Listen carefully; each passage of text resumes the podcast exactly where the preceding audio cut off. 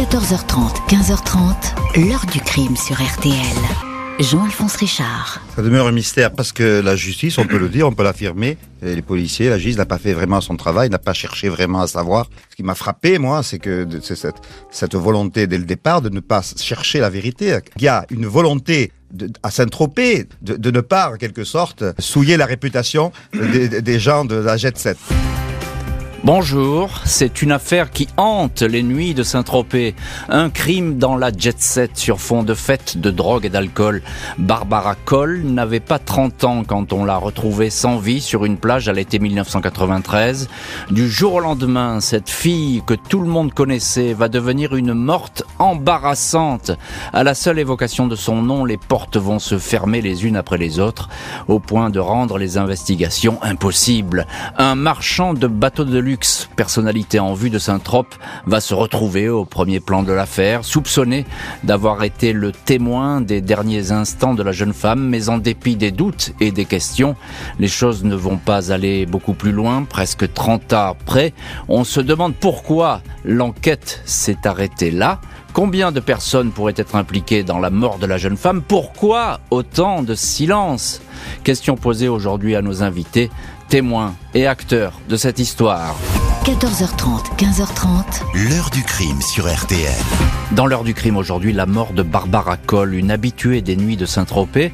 À l'été 1993, la jeune femme va être découverte sans vie sur une petite plage. Mais comment a-t-elle pu arriver jusqu'ici?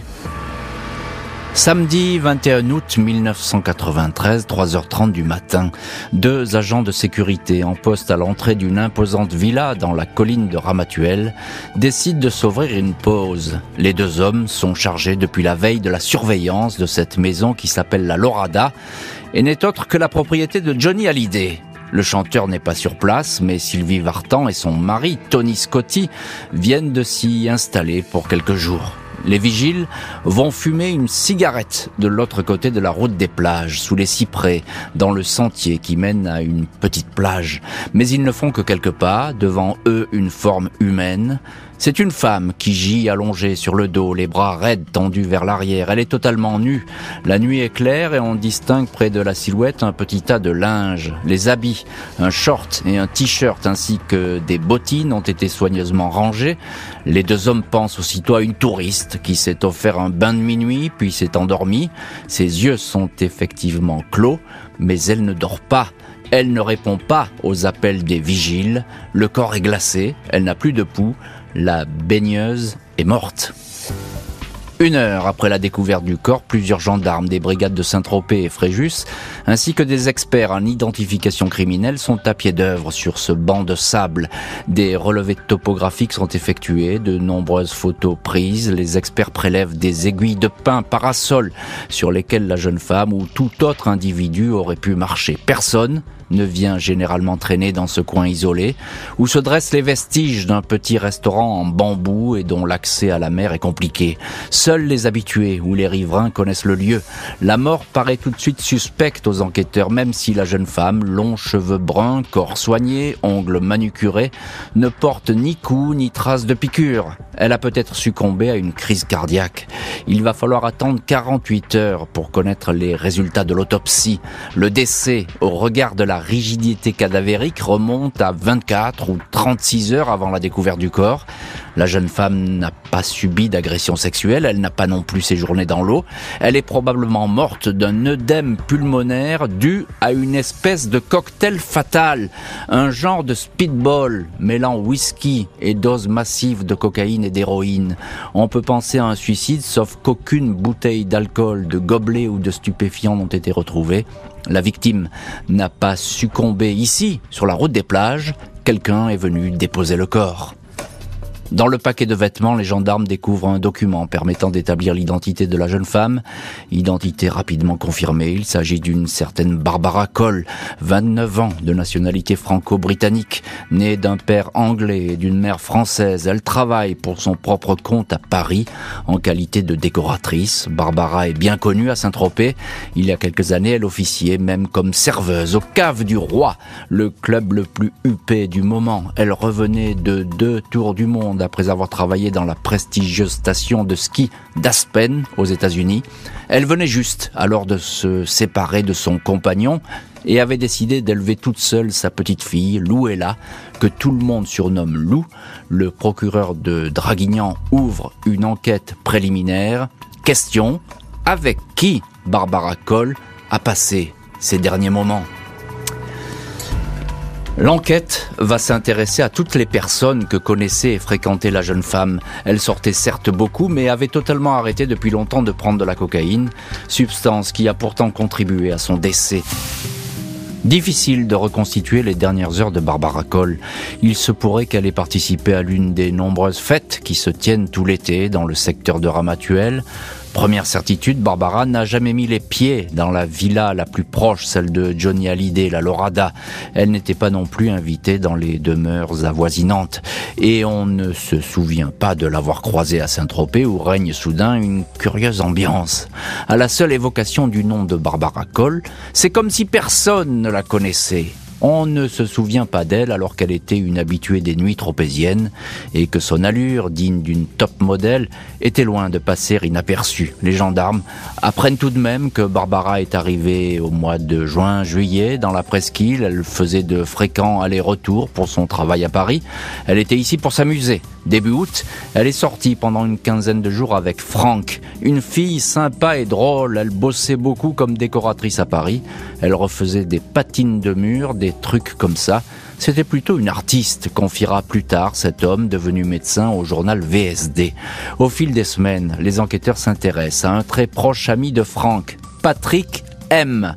C'est lui que Barbara fréquentait désormais. À Saint-Tropez, Patrick M, 39 ans, est loin d'être n'importe qui. C'est une figure locale. Sa famille est depuis des lustres installée dans la cité. Elle tient l'un des plus célèbres négoces de bateaux de luxe. Des yachts au hors-bord, destinés à une clientèle évidemment très fortunée. Patrick travaille pour l'entreprise familiale, se déplaçant fréquemment à Miami et à Fort Lauderdale en Floride pour y acheter et vendre des bateaux. Allure sportive, champion de offshore, riche et souriant, le marchand de yachts plaît beaucoup aux filles. À la mi-août, on le voit souvent Barbara, avec Barbara qui part en mer avec lui. La mère de la jeune femme, Christiane Escudier Vera, entendue pour les besoins de l'enquête, affirme que sa fille lui téléphonait tous les jours pour lui raconter ses sorties en mer avec Patrick. Ce dernier lui aurait même proposé de partir avec lui en Floride. Il lui aurait promis de lui trouver du travail pour son job de décoratrice. Fin août, les gendarmes interrogent pour la première fois Patrick M. Il ne nie pas avoir entretenu une liaison avec Barbara Cole, il dit même qu'il s'entendait très bien avec elle. Le marchand de bateau dit avoir été surpris par sa mort. Il indique que la dernière fois qu'il l'a vue, c'était au matin du mercredi 18 août, trois jours avant la découverte du corps. Il l'a raccompagnée jusqu'à l'échelle de coupée de son bateau et l'a laissée sur le port de Saint-Tropez. Elle est partie, dit-il, à pied, en direction de la cité. Patrick M. raconte que le couple a passé la journée et la nuit précédente sur un yacht, ancré dans la baie des Canoubiers. Il précise qu'il n'était pas seul à bord. Un couple d'amis américains était présent. Ils pourront confirmer que la soirée était joyeuse et qu'aucun incident ne s'est produit à bord. Il n'a aucun souvenir que Barbara ait pu ingérer de la drogue. Il y avait de l'alcool, certes, sur le bateau, mais pas de stupéfiants. Les enquêteurs en restent là. Ils n'insistent pas. Les témoins américains ne seront entendus que deux ans plus tard, sur commission rogatoire, au mois d'avril 1995. L'enquête va se poursuivre sans que l'hypothèse criminelle, quelqu'un qui aurait drogué à son insu la jeune femme, ne soit établie. Enquête qui va se refermer, sa mère va alors décider de faire sa propre enquête. Christiane Escudier Vera ne peut pas admettre que le dossier sur la mort de sa fille ait été trop rapidement refermé. Elle s'étonne que les vérifications n'aient pas été davantage poussées. Elle veut bien admettre qu'une surdose de drogue a pu tuer Barbara, mais elle ne croit pas une seconde que celle-ci ait pu en ingurgiter une telle mixture. Elle veut savoir qui l'a poussée ou incité à prendre ce verre fatal. Pour faire avancer l'enquête, la mère de Barbara s'appuie sur son avocat, maître Alain David Poté, et sur l'enquête enquêteur privé qu'elle a embauché, Bernard Naranjo, un détective qui a notamment œuvré sur l'affaire Omar Haddad. Après quelques mois d'enquête, ce dernier rend ses premières conclusions. Il évoque la sortie en bateau avec Patrick M. Il affirme qu'après avoir bu ce mélange explosif qui allait la tuer, Barbara a été transportée à terre. Des personnes ont tenté de la ranimer avec force, ainsi qu'en témoignerait un enfoncement de la cage thoracique. Un véhicule 4x4 retrouvé par le privé dans une casse de la région aurait été utilisé pour transporter le corps. L'avocat de la mère de Barbara peut alors constituer un dossier dans lequel il recense les incohérences et les inconnus de l'affaire. Maître Poté souligne ainsi le fait que la voiture de Barbara Cole, toujours garée près de la gendarmerie, a été déplacée après la mort à un autre endroit par quelqu'un qui disposait donc des clés. Il est encore noté la très courte, trop courte audition de Patrick M, des déclarations qui doivent être vérifiées. Patrick M affirme avoir appris la mort de Barbara le 21 août au soir Or, le gardien de son bateau indique que le yachtman était au courant du décès avant même que la nouvelle soit connue. Comment le marchand de yacht aurait-il été informé avant tout le monde de ce drame? Le procureur de Draguignan accepte de rouvrir le dossier. Nouvelle enquête confiée cette fois à l'antenne toulonnaise du SRPJ de Marseille. Il faut réentendre Patrick M, mais celui-ci est désormais installé à demeure aux États-Unis. Il va falloir attendre 4 ans avant de pouvoir l'interroger. Patrick M va finir par être réentendu sous le régime de la garde à vue. Le dernier amant de la jeune femme va faire de surprenantes déclarations. 1er mars 2000, Patrick M répond aux questions des policiers du SRPJ de Marseille. Contrairement à sa première audition, il est placé cette fois sous le régime de la garde à vue. Il est mal à l'aise. Celui qui fut l'amant de Barbara Cole revient sur sa version initiale. Il confirme que sa maîtresse était bien sur son bateau le mercredi 18 août. Selon lui, Barbara s'est couchée et s'est endormie. Il ne lui a donné aucune drogue. Le matin, elle dormait encore quand il est parti visiter son chantier naval. En rentrant le soir, il a retrouvé Barbara dans la même position. Il a paniqué.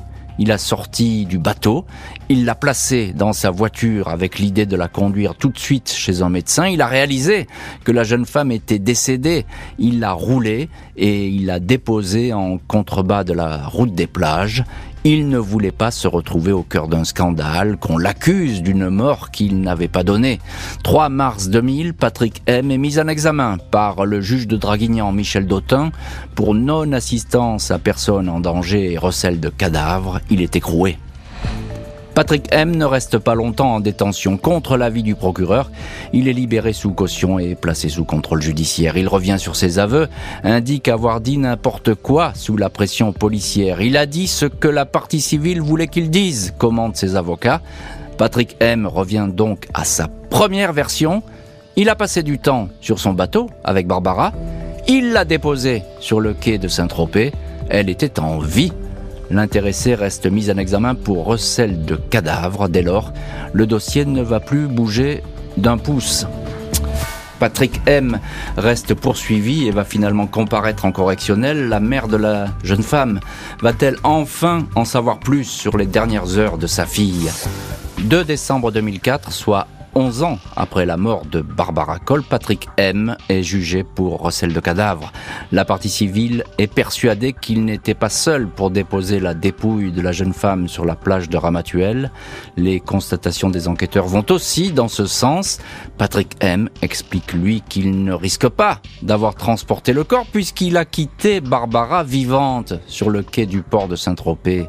Il répète avoir signé des aveux sous la pression policière. 20 janvier 2005, après un mois de délibéré, Patrick M est relaxé. Il n'y a pas de crime, donc il n'existe pas de recel de cadavres, tranchent les juges. La mère de Barbara et ses proches voient tout espoir de connaître la vérité. Le dossier sera rouvert une deuxième fois, puis à nouveau classé sans suite le 21 mai 2013. Il n'y aura désormais plus aucun rebondissement dans l'affaire Barbara Coll. L'heure du crime, présenté par Jean-Alphonse Richard sur RTL.